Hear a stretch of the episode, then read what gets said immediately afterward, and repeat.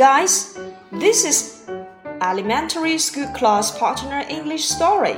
这里是小学英语随堂故事。Story fifteen. The sports meeting in the forest.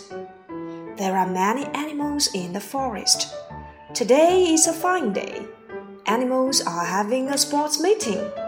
Monkey, fox, panda, rabbit, and bear are running. Look, rabbit is the first. Fox and monkey are the second.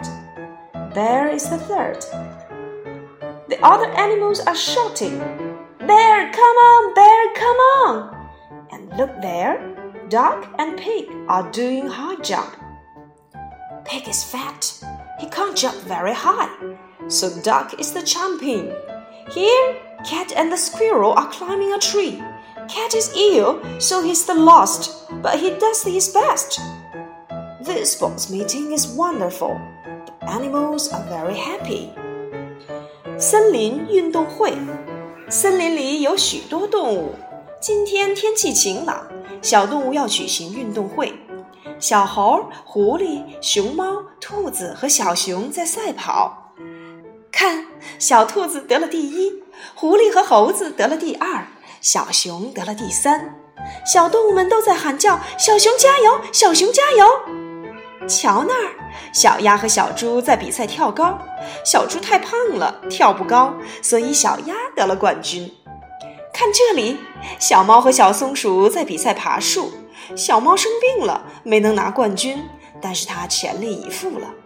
运动会可真棒，小动物们多开心呐！Questions number one: Are there many animals in the forest? 动物园里有许多动物吗？Number two: Who runs the first? 是谁在比赛当中跑步拿了第一？Number three: Who can't jump very high? 谁不能够跳得很高？Story 15 The sports meeting in the forest. There are many animals in the forest. Today is a fine day. Animals are having a sports meeting. Monkey, fox, panda, rabbit, and bear are running. Look, rabbit is the first. Fox and monkey are the second. Bear is the third. The other animals are shouting, Bear, come on, bear, come on! And look there, duck and pig are doing a high jump. Pig is too fat, he can't jump very high. So duck is the champion. Here, cat and the squirrel are climbing a tree.